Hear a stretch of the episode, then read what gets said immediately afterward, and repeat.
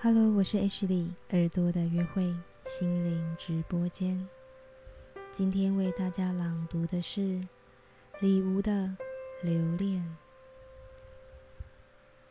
这是一个被和风轻涌过的早晨，露水在花叶上晶莹，稻田又再次结穗，农家的炊烟袅袅升起。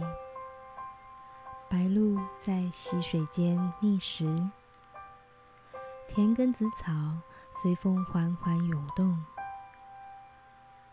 度过日晒雨打的季节，你我都曾经失去、获得，且再度失去，慢慢长成一个为丰收感恩，并懂得珍惜的人。